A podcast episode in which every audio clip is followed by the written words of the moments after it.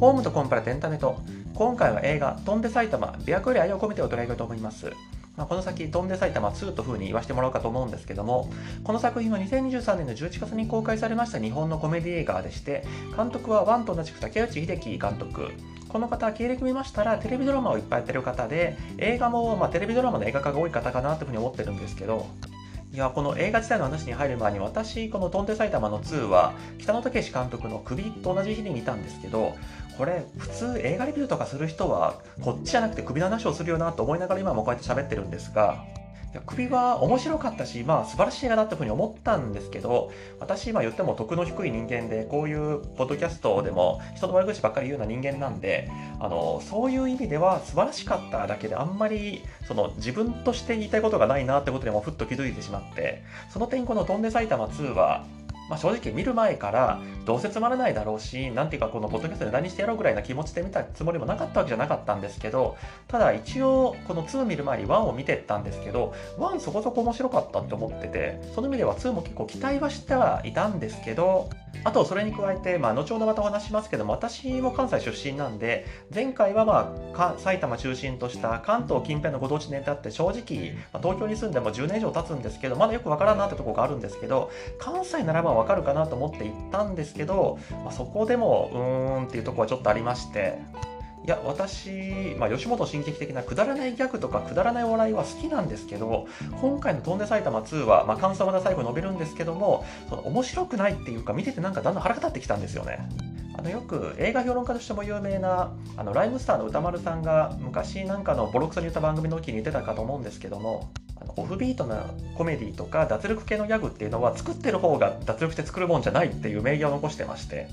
今作、まあ、出演者のインタビューなんか見ると、こんなくだらない映画に本気になってる俺たち大丈夫か、かっこ悪いみたいな感じのノリで言ってるんですけど、これ本気で作ってこんなになるかみたいな風に思うところもなきはチームあらずでして、というわけでこの映画の文句もいっぱい言うんですけども、一応まず本題として思ってたところとしまして、このちょっと手抜いてんじゃないかというか、半割れててんじゃないかなっていうところが、まあ、タイトルもつけました、この映画の冒頭に出てくるディスクレアのところ、ここの話をまずしたいなというふうに思っております。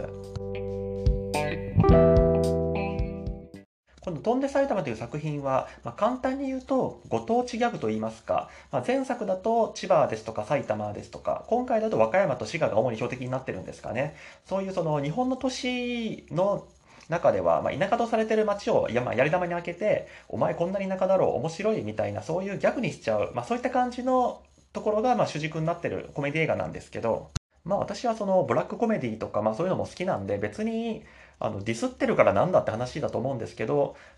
今回まち確保決まってないなって思うのがディスクレーマーなんです。えっと、ディスクレーマー、まあ、日本語だとお断りとか正し書きとか、まあ、そういう言い方できるのかもしれないですけど、今回の、えっと、映画、あと、まあ、1の方でもですけども、映画の冒頭、あと、ポスターにも同じように書いてるんですけども、本作、この映画は実在の事件、人名、特に地名とは一切関係ありませんのでよろしくっていう、えっと、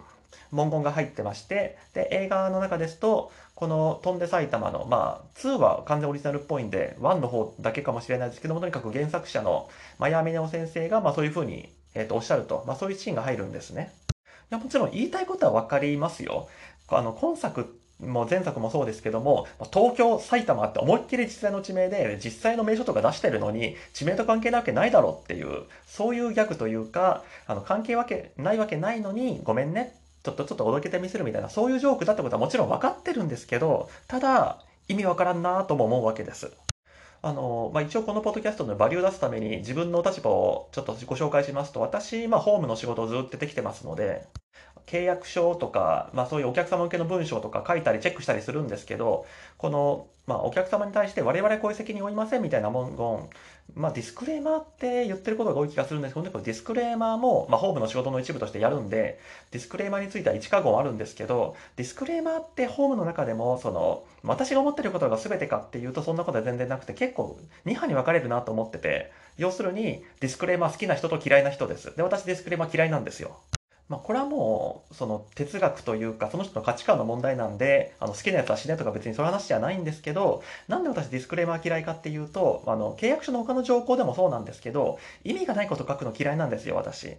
そしてディスクレーマーって、まあ、書くのは結構なんだけど、これ書いたからといって別に法律的な効果なんもないよなってやつが結構多くて、それもあって嫌い。まあ、あの、みんなの気持ちとしてそういうのが来たよねっていうのはいいんだけども、その法律の専門家であるホームの人が、ホームマンが意味がないことを分かってて、こういうディスクレーマー入れた方がいいよとかアドバイスするのは、お前自分のプライド考えろみたいな意味で、私は、あの、ホームの人として、そのそんな意味ないやつを、あたかもなんか、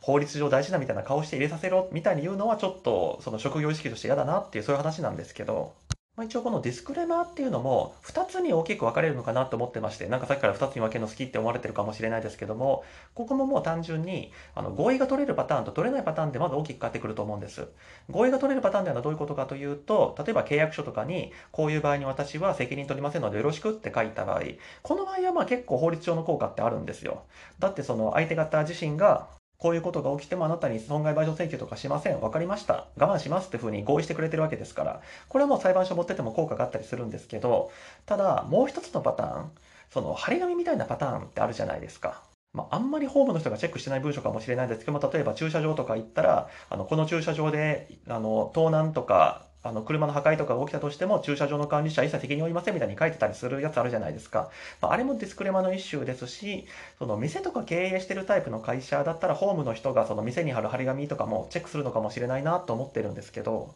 こっちは相当怪しいですね。だってもうそれが認められるなら何でもありになっちゃうというか、じゃあ警察がその自分の管内のあらゆる場所に、あの、ここで起きた犯罪については我々は感知しませんっていう張り紙が貼れば、警察は何も捜査しなくていいのかとか、そういう話になっちゃうじゃないですか。さっきの駐車場の例でも、その駐車場の管理者として、当然これがやんなきゃいけないでしことをやってなくて、損害が発生した場合については、それは、その盗難とかについても損害賠償しなきゃいけないでよねって話で、その意味では、あの、書いたからって何も変わらない。ただ、現実的な意味があるとしたら、あの、その盗難とか動きた人が張り紙にこう書いてると、駐車場の管理者は盗難に責任を負わないって書いてるから諦めるかっていうふうに思ってくれるかもしれない。そういう意味では張る意味っていうのはあるんですけど、まあ、そういう、そのごまかしみたいなのが私、一ホームマンとしてディスクルマ系なりの一つというか、まあ、最も大きい理由かもしれないですけどとにかく、まあ、意味があるっちゃあるんですけど、法律的な効果としては何もないってことですね。で、今作、飛んで埼玉、まあ、1も2も一緒ですけども、この冒頭のディスクレーマーなんですけども、特に地名とは一切関係ありませんので、まあ、埼玉の人、滋賀の人、怒らないでね、ごめんねってことなんでしょうけど、そういうのって普通、例えば、その、ちょっとひねった言い方にするとか、なんかもうちょっと言い訳つけないって思うんです。なんていうか、埼玉じゃなくて埼玉ですとか、その埼玉だったらこうだけど、その日本地図上全然埼玉のところに、じゃないところにこの町があることになってるから、ほら埼玉じゃないでしょと、たまたま名前が一緒なだけなんですよみたいな、そう言い訳がないと意味がないことだと思うんですけど、これどう見ても現実の埼玉の話なんですよね。多分これ原作にはない描写だと思うんですけども、なぜなら現実パートっていうのがあるんで。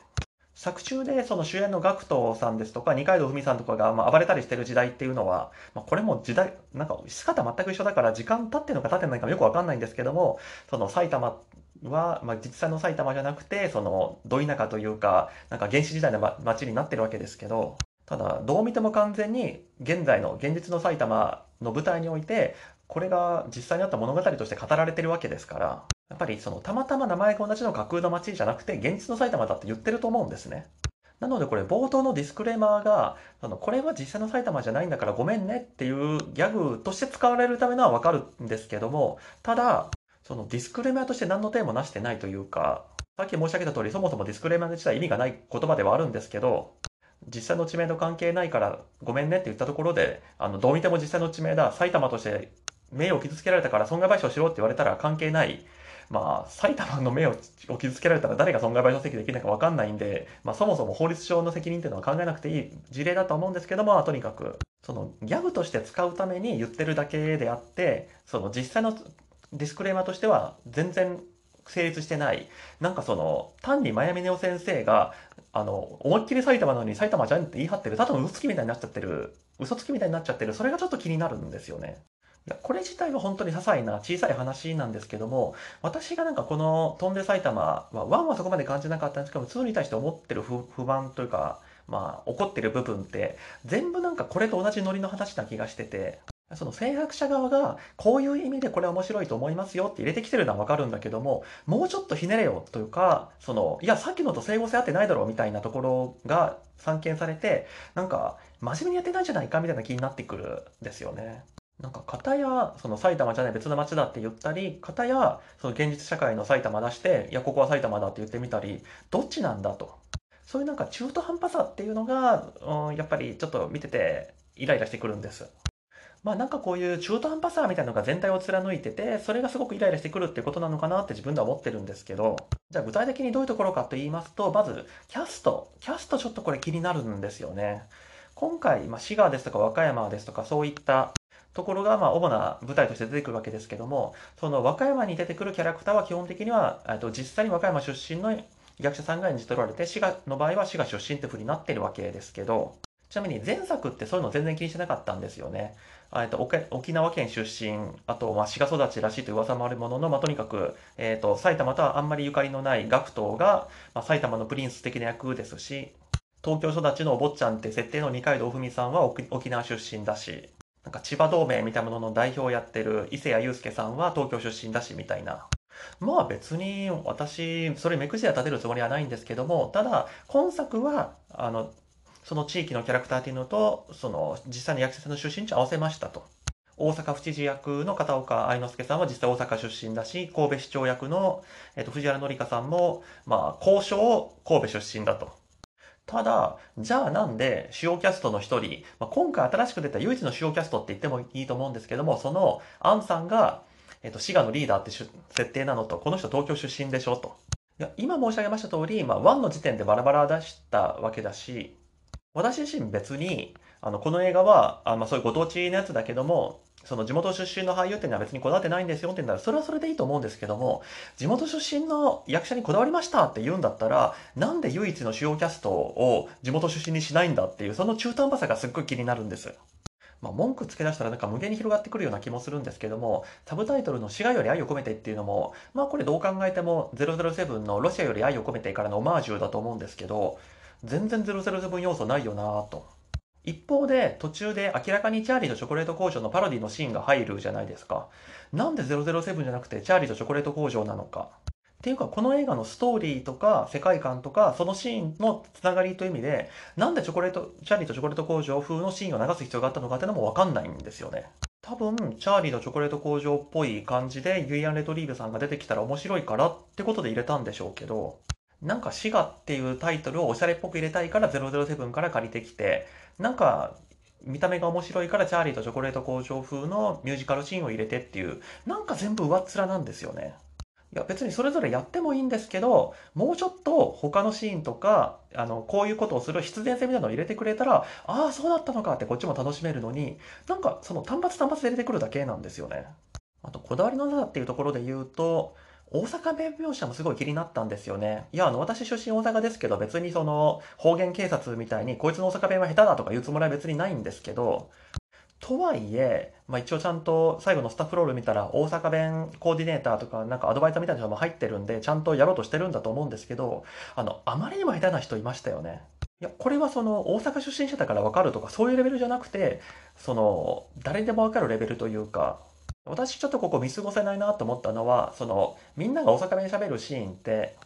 まあその大阪府知事の陰謀によって、その大阪の地下にとらわれた人大阪の地下ってあれ甲子園だから西宮か。西宮の地下にとらわれた人は、その謎の白い粉を食わされて、頭が大阪になってしまうと。で、頭が大阪になってしまったら大阪弁を喋るという設定だったわけなので、その大阪弁を喋ってるってことは、この人はもう洗脳されてしまったんだという、そういうことを示すわけですから、やっぱり観客が聞いて、あ、この人大阪弁喋るって分かんなきゃいけないと思うんですね。逆に言うと、あの、標準語とイントネーションで喋っちゃうと、あ、さっきまで大阪弁だったけど、この人今洗脳解けたんだって風に見えちゃうんで、ここは大事なシーンだと思うんです。まあ、だからわざわざその大阪弁アドバイザーも入れたんだと思うんですけど、あ、あれこの人標準語に戻ったのかな？あ、最後屋根ってついたから大阪弁だみたいな。な、なんでそんなことでこっちが悩まなきゃいけないんだと思うぐらい下手で。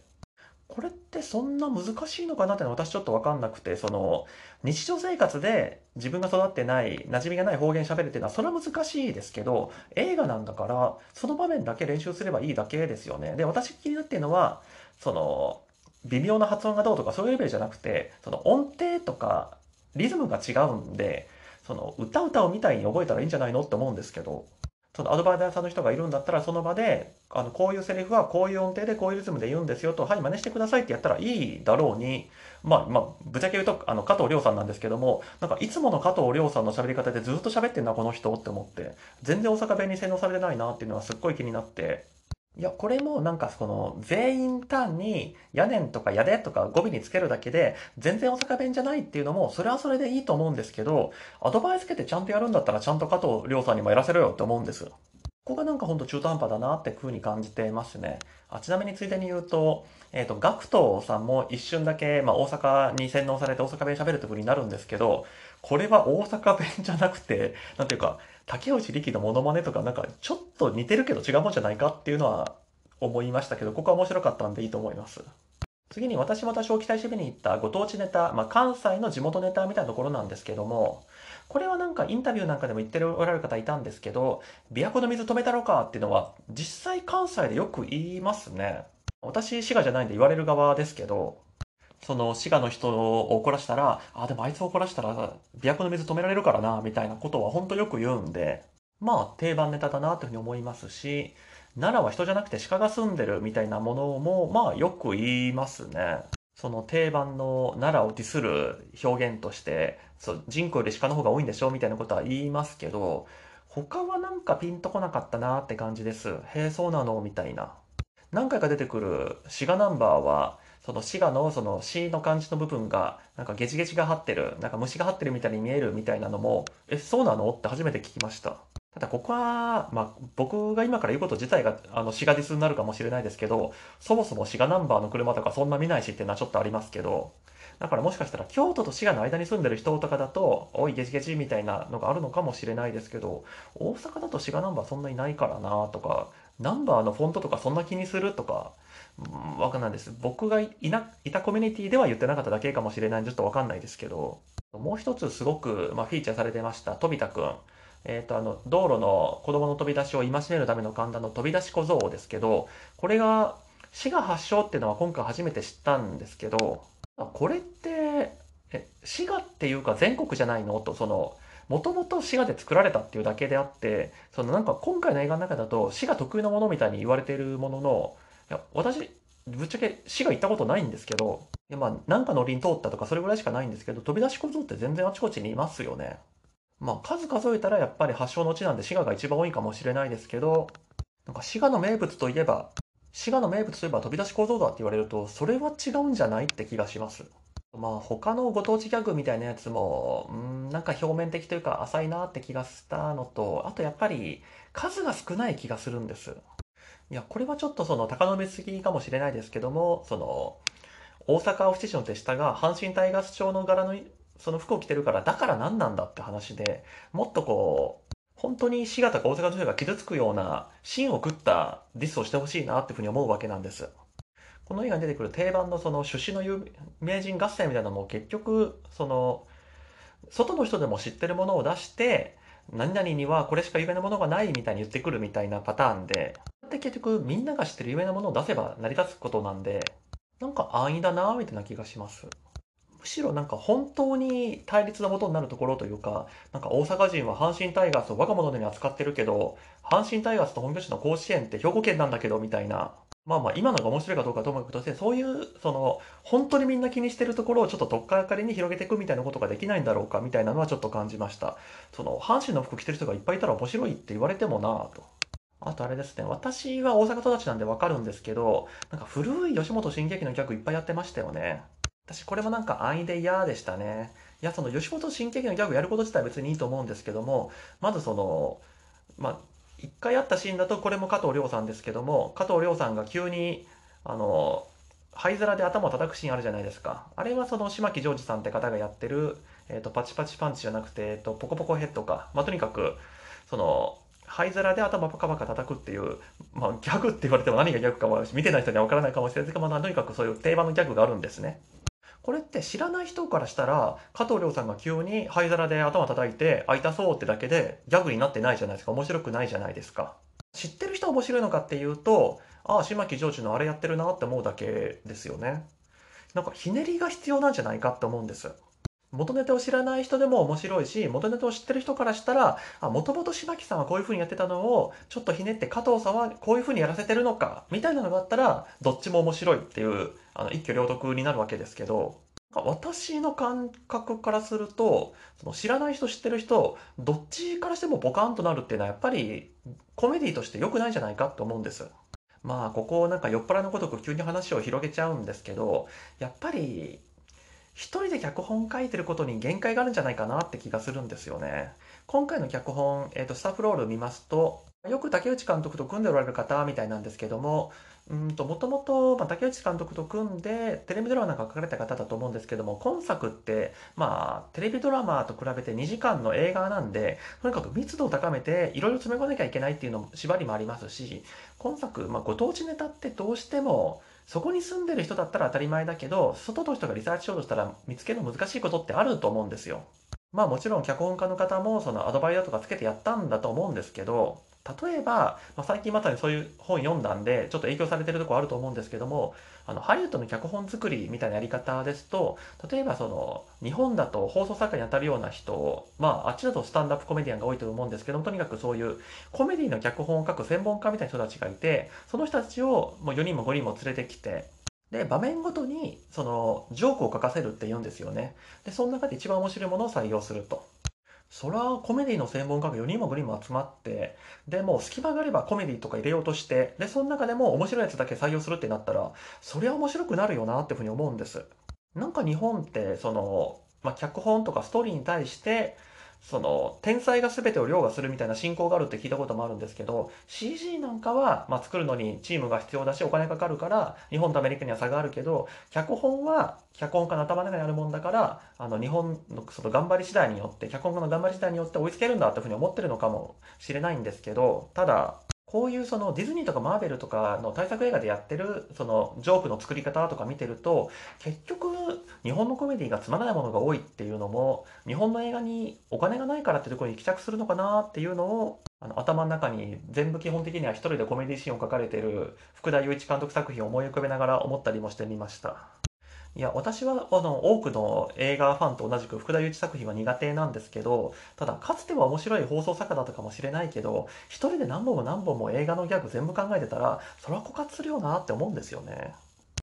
えっ、ー、と、まあ、散々喋っちゃったんですけども、最後改めて映画全体の感想なんですけども、まあ、すでに伝わってるような気はしつつ、もうこの、飛んで埼玉2はなんか腹が立つぐらいつまらないなって思いました。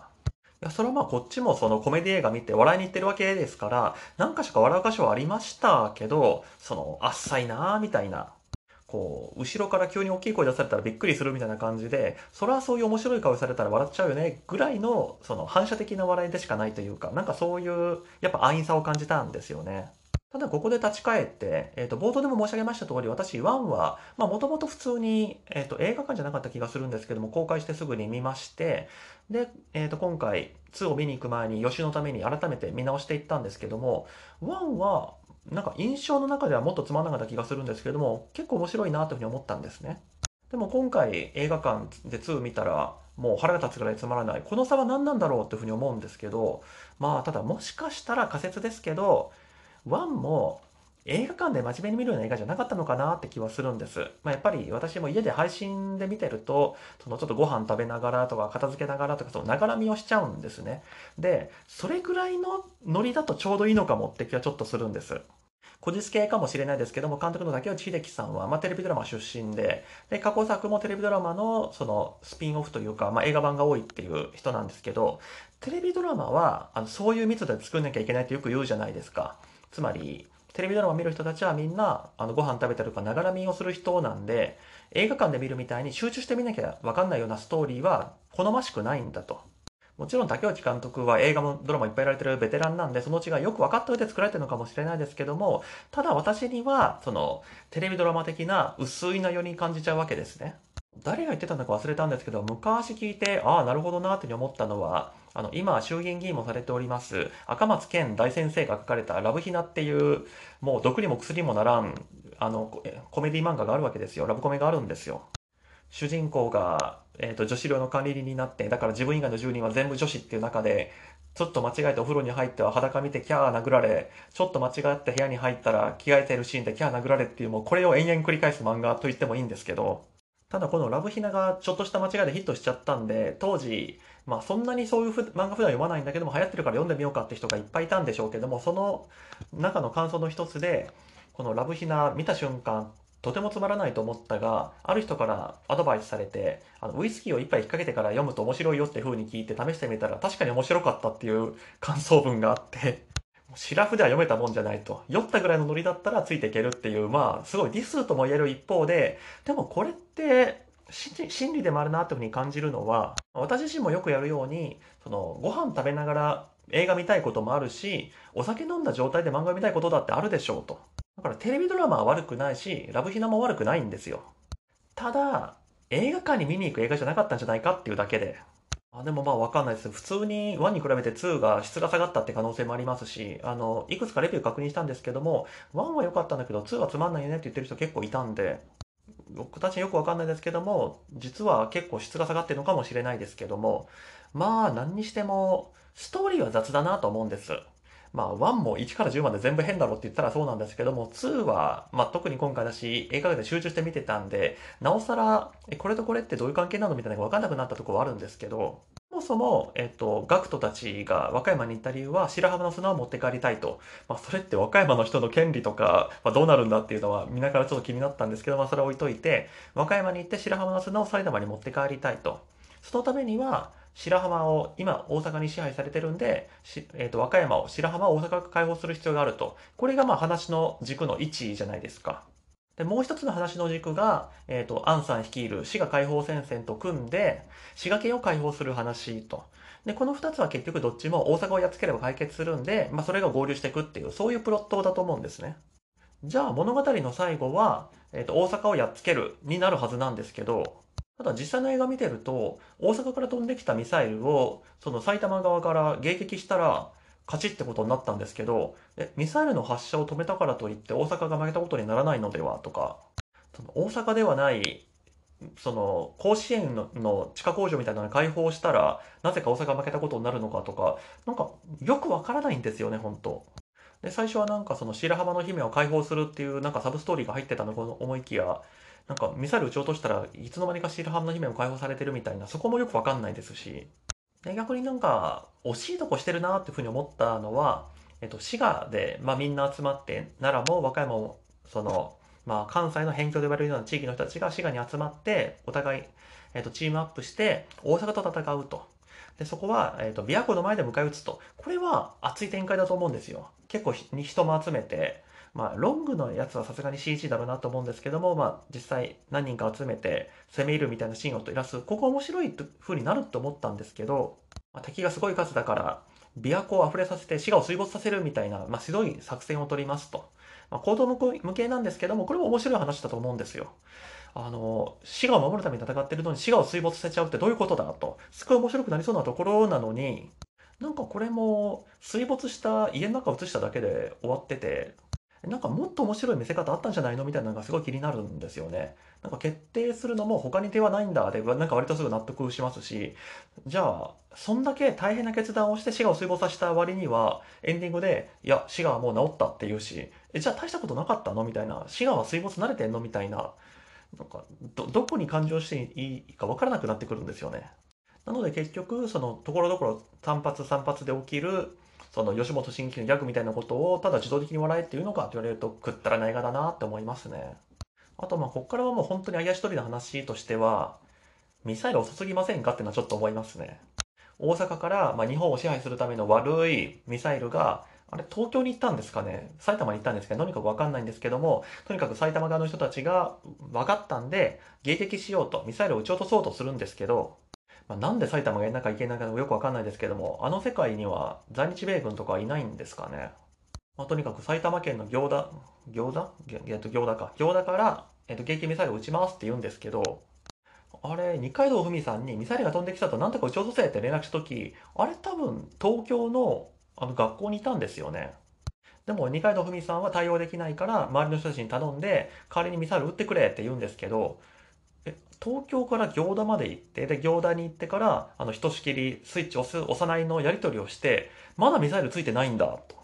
え東京のあの学校どこにあるか分かんないですけども行田まで行く時間とか考えたらえ下手したらあのミサイル新幹線より遅いんじゃないか？って気がします。まあ、そこの設定どうなんだ？っていうところと、まあ、これはでも意図的なそういうギャグなのかもしれないですけど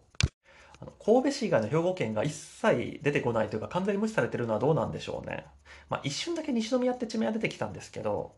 大阪は大阪府知事が出てくるじゃないですか京都は京都市長が出てくるけどもその京都市以外のやつはカスだみたいなあの山村もみじさんのセリフとかもあるんで一応はいるものとして扱われているものの神戸については神戸市長が出てきてで他の町については特に何も出てこないんでなんか下手したら和歌山とか滋賀よりも扱いが低いんじゃないかって気がなんかそういうその雑さもああでも面白かったからいいやって許せるかっていうとその単に雑なだけでそれが、まあ、ディスでも何でもいいんですけどとにかくその我につながってないような気がしていやー